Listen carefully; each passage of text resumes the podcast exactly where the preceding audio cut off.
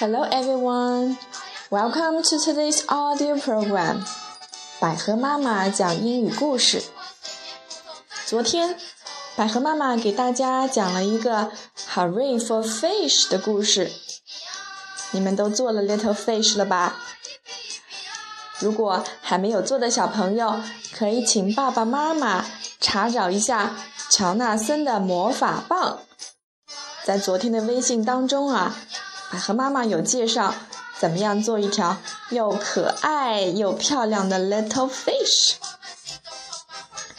啊！今天百合妈妈给大家带来了一本洞洞书，它的名字叫 Lemons are not red。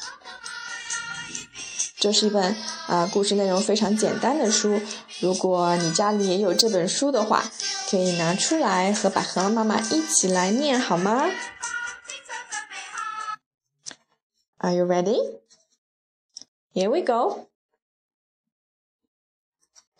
Lemons are not red by Laura Vaccaro Seeger. Lemons are not red. Lemons are yellow. Apples are red. Carrots are not purple. Carrots are orange. Eggplants are purple.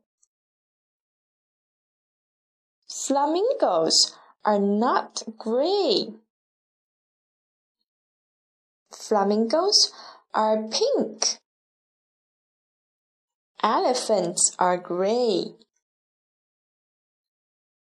Reindeer are not white.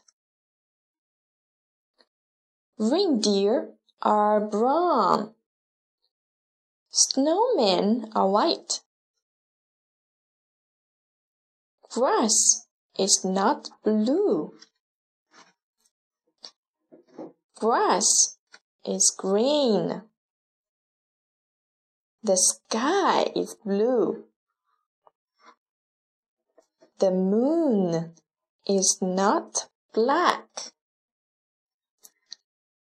The moon is silver. The night is black Good night. For mom and dad. The end. 啊，故事讲完了。